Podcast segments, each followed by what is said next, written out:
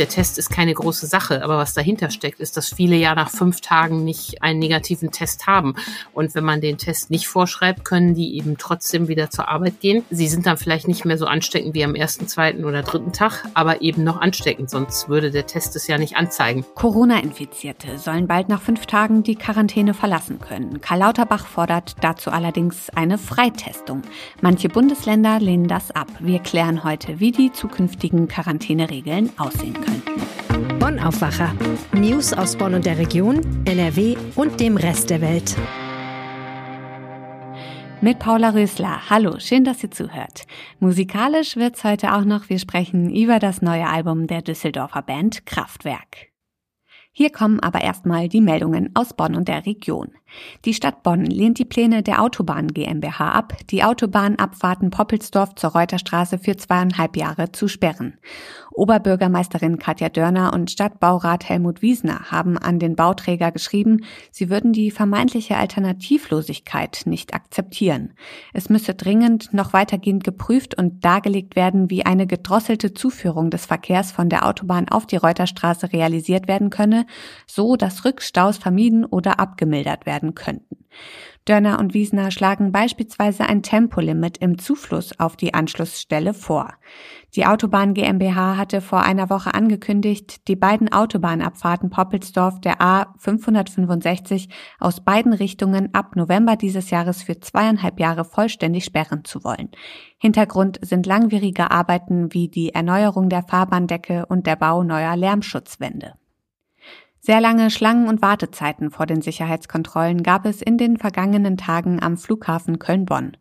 Mehrere Flüge hoben erst mit deutlicher Verspätung ab. Die Bundespolizei führt die Probleme auf zu wenig Personal beim privaten Sicherheitsdienstleister zurück, der für die Abwicklung der Kontrollen zuständig ist.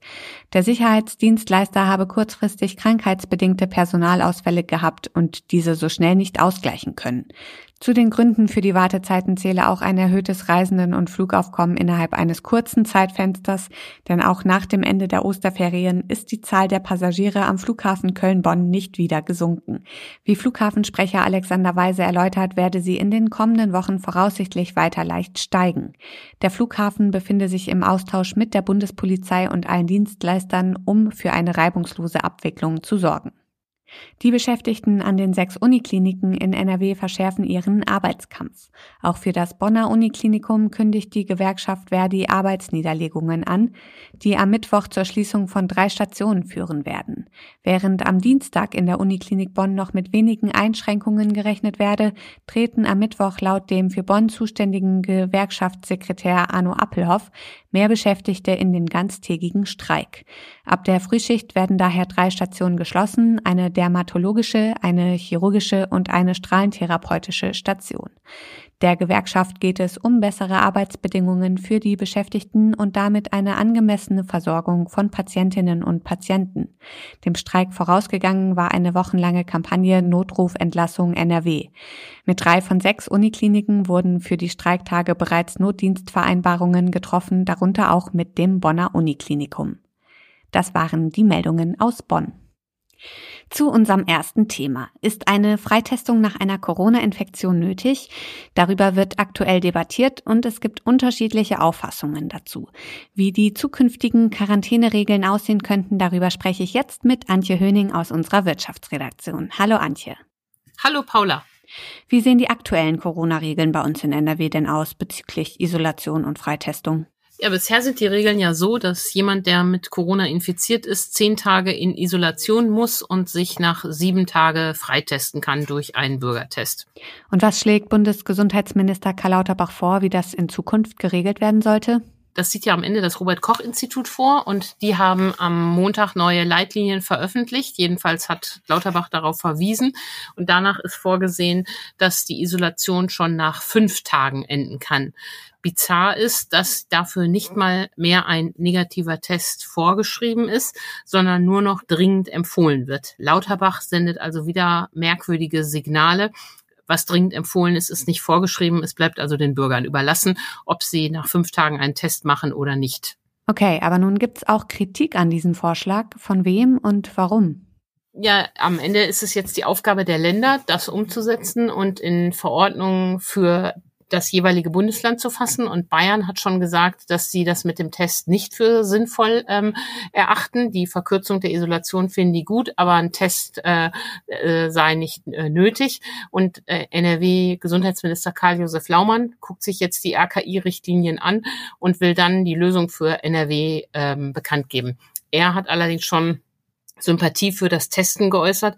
Er kennt ja die Situation in den Heimen und Krankenhäusern und fürchtet, dass ohne Test einfach ähm, noch infizierte Mitarbeiter auf die vulnerablen Gruppen, wie es immer so schön heißt, losgelassen werden. So ein Test ist ja eigentlich keine große Sache und schützt im Zweifel davor, andere anzustecken, insbesondere vulnerable Gruppen. Wie sehen das denn Ärztinnen und Ärzte? Da ist die Meinung in der Ärzteschaft gespalten.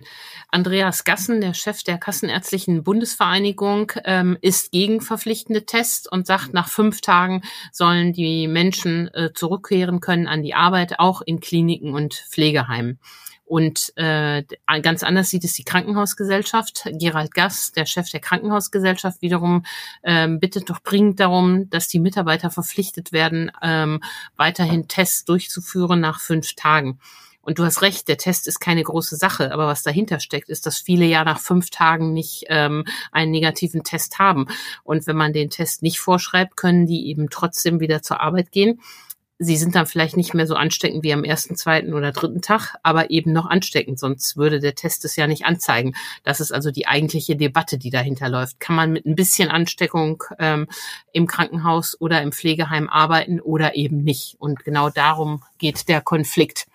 Und der Patientenschützer warnt natürlich wie die Krankenhäuser davor, dass noch ein bisschen ansteckende Krankenschwestern, Ärzte, äh, Essensausteiler, Altenpfleger ähm, wieder arbeiten und damit eine mögliche Gefahr für die alten oder kranken Menschen darstellen. Du hast es auch eben schon erwähnt. Das Robert Koch Institut hatte für Montagabend eine Empfehlung angekündigt, wie die Isolationsregeln künftig aussehen könnten. Wir zeichnen unser Gespräch am frühen Montagabend auf und zu diesem Zeitpunkt steht diese Empfehlung noch aus. Was glaubst du, Antje, was das Robert Koch Institut entscheiden wird? Ja, ähm, Herr Lauterbach ähm, konnte ja in die Richtlinie offenbar schon reinschauen und er hat ja gesagt, ähm, dass das äh, die Regel kommen soll, äh, laut RKI nach fünf Tagen ähm, endet die Isolation und der äh, Test wird dringend empfohlen.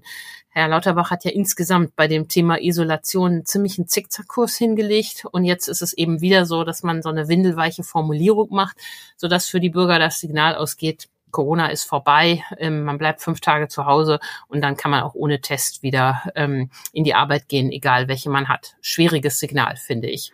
Corona-Infizierte sollen bald nach fünf Tagen die Quarantäne verlassen können. Bundesgesundheitsminister Karl Lauterbach fordert dazu allerdings eine Freitestung. Die Kassenärztliche Bundesvereinigung und auch einige Bundesländer lehnen diese Freitestung ab. Infos dazu hatte Antje Höning aus unserer Wirtschaftsredaktion. Danke, Antje. Vielen Dank, Paula. Und wir halten euch zum Thema natürlich auch auf RP Online auf dem Laufenden. Kommen wir zum zweiten Thema. Die Düsseldorfer Band Kraftwerk hat ein neues Album veröffentlicht. Sie wird international immer wieder gefeiert und das seit bemerkenswerten 52 Jahren. Das Besondere am neuen Album? Es gibt keine neuen Songs, sondern Remix-Versionen von bereits bekannten Songs. Philipp Holstein aus unserer Kulturredaktion hat das Album gehört. Hi. Hallo. Du bist ein Fan, ne? Was ist das Tolle an Kraftwerk? Mm, das Tolle ist, dass sie, obwohl die meisten Stücke, die großen Stücke schon so alt sind, äh, überhaupt nichts an Glanz verloren haben und überzeitlich wirken. Und ich finde zum Beispiel so ein kleines Stück wie Metall auf Metall oder gerade dieses Stück ist eins der besten Musikstücke, die je in Deutschland entstanden sind. Und gerade dieses, dieses kleine, Soundviertelchen. Das dauert ja wirklich nicht lange innerhalb dieser Trans-Europa Express Suite, Metall auf Metall, dieses Zwischenstück, ähm, beinhaltet so viele Genres, die davon abgeleitet wurden und die so viele Menschen und Künstler inspiriert haben, dass mich das einfach fasziniert hat. Und ich weiß noch, meine erste Begegnung mit Kraftwerk war 1986 als ich die Sendung Formel 1 sah und das Stück ähm, Music Nonstop von dem damals neuen Album äh, Technopop, was ja damals noch Electric Café hieß, äh, in die deutschen Charts eingestiegen ist. Und da haben die das Video gespielt und da dachte ich, boah, ist das toll. Kraftwerk ist hochgelobte Musik, aber kein Mainstream, oder? Doch, ich würde sagen, inzwischen schon, weil es einfach so viele Musiken inspiriert hat und möglich gemacht hat, die wir heute als Mainstream bezeichnen, dass es sozusagen rückwirkend Mainstream geworden ist. Zu, zu seiner Zeit bestimmt nicht, aber inzwischen schon. Jetzt gibt es das neue Album, es heißt Remixes und darauf ist keine frische Kraftwerkmusik, sondern Remix-Versionen von Kraftwerk-Songs, die andere gemacht haben. Genau, man muss erstmal sagen, dass es dieses Album Remixes auch schon seit Ende vergangenen Jahres als digitale Version gibt, also auf den Streamingdiensten abrufbar. Und nun ist es in physischer Form da. Das heißt auf CD und in so einer ganz schönen 3-LP-Ausgabe äh, in farbigem Vinyl. Und da drauf sind Stücke, die andere remixed haben und aber auch die äh, Kraftwerk selbst in ihren Klingklangstudios ähm, anders eingerichtet haben. Das Stück Nonstop zum Beispiel, was mal ein ein Jingle oder eine Erkennungsmelodie war für eine MTV-Serie. Das haben die von einer 30-sekündigen Originalversion auf acht Minuten gebracht. Und man muss auch dazu sagen, die allermeisten Remixe sind schon bekannt, lagen in anderen, äh, in anderen Formaten vor als Maxi-Singles oder so, aber sind schon längere Zeit nicht mehr als physischer Tonträger greifbar. Und würdest du sagen, die Remixes sind besser als das Original? Nee, also die sind natürlich nicht besser als das Original, das geht auch gar nicht. Das ist ja so ein bisschen wie das Coca-Cola-Rezept, ne? Also man, was soll man da groß noch dran ändern?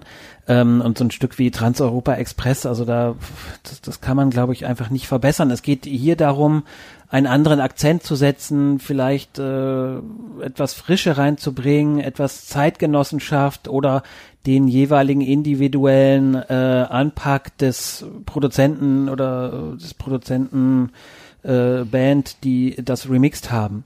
Das ist mal schlechter, mal besser gelungen, in den meisten Fällen nicht so gut, ähm, aber ganz bemerkenswert finde ich die beiden Stücke, die die britische Band Hot Chip äh, unter ihre Finger genommen hat.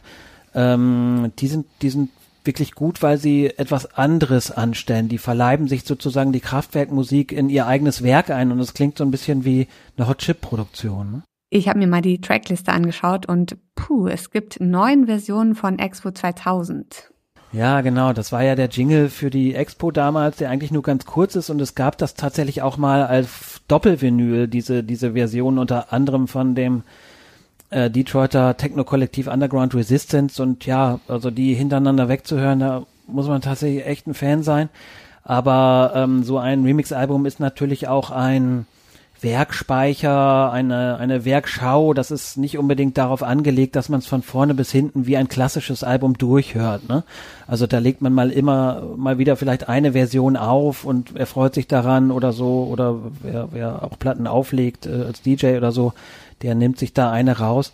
Aber es ist einfach toll äh, zu hören, was die daraus machen. Ne? Und die Remix-Kultur ist ja bei Kraftwerk eine ganz wichtige. Es gibt ja so diesen mythischen Moment von 1977, wo Ralf Hütter und Florian Schneider in der Bronx saßen in einem Club und Afrika Bambata, der später das äh, Stück Planet Rock auf dem Chassis von Transeuropa Express zum Hit gemacht hat, der hat dort aufgelegt und ähm, Transeuropa Express und Metall auf Metall mit zwei Plattentellern zu einer 20-minütigen, wohl ganz irren Version gemischt hat und die Kraftwerkjungs haben dann gedacht, oh, das das ist ja schon toll, was man damit machen kann. Vielen Dank, Philipp, dass du uns das Album heute vorgestellt hast. Gerne.